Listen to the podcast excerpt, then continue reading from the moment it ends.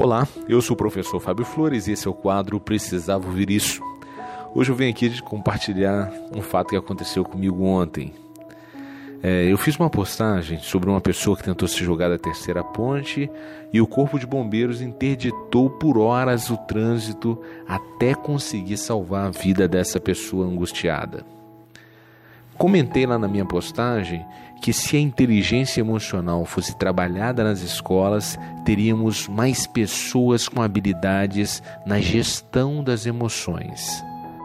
Imediatamente uma mulher surgiu lá no campo de comentários e postou a seguinte frase, a seguinte, o seguinte comentário: Esse tipo de gente tem que aprender a tomar vergonha na cara Estou aqui atrasada para os meus compromissos por causa de frescura de gente que quer chamar a atenção.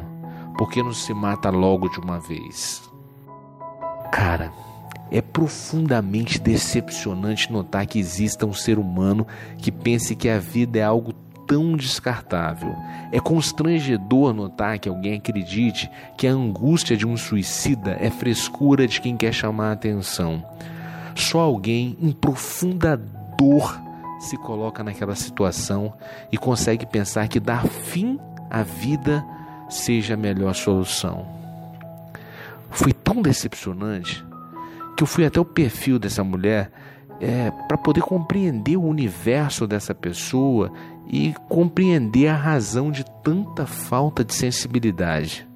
Para minha surpresa, era uma pessoa de rotina religiosa, com diversas postagens sobre família e religião, de convicções políticas radicais. Ela, por muitas vezes, nas postagens, dizia que o Brasil estava uma vergonha por causa dos políticos.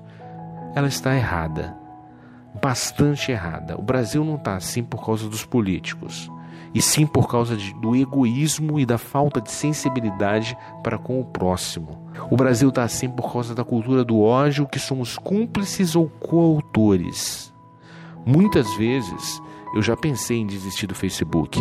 A razão que me faz ainda permanecer é saber que se as pessoas de paz desistirem, esse tipo de gente vai dominar o espaço e tentar convencer o resto do mundo que a melhor maneira de viver é cultuando o ódio. Por isso eu te peço hoje, eu te peço com muito carinho, não alimente a cultura do ódio. Não alimente a cultura do ódio com as suas postagens. Ajude a semear conteúdo que inspire as pessoas a serem melhores. O mundo precisa da sua paz. Se essa dica fez sentido para você, compartilhe com alguém que também precisava ouvir isso.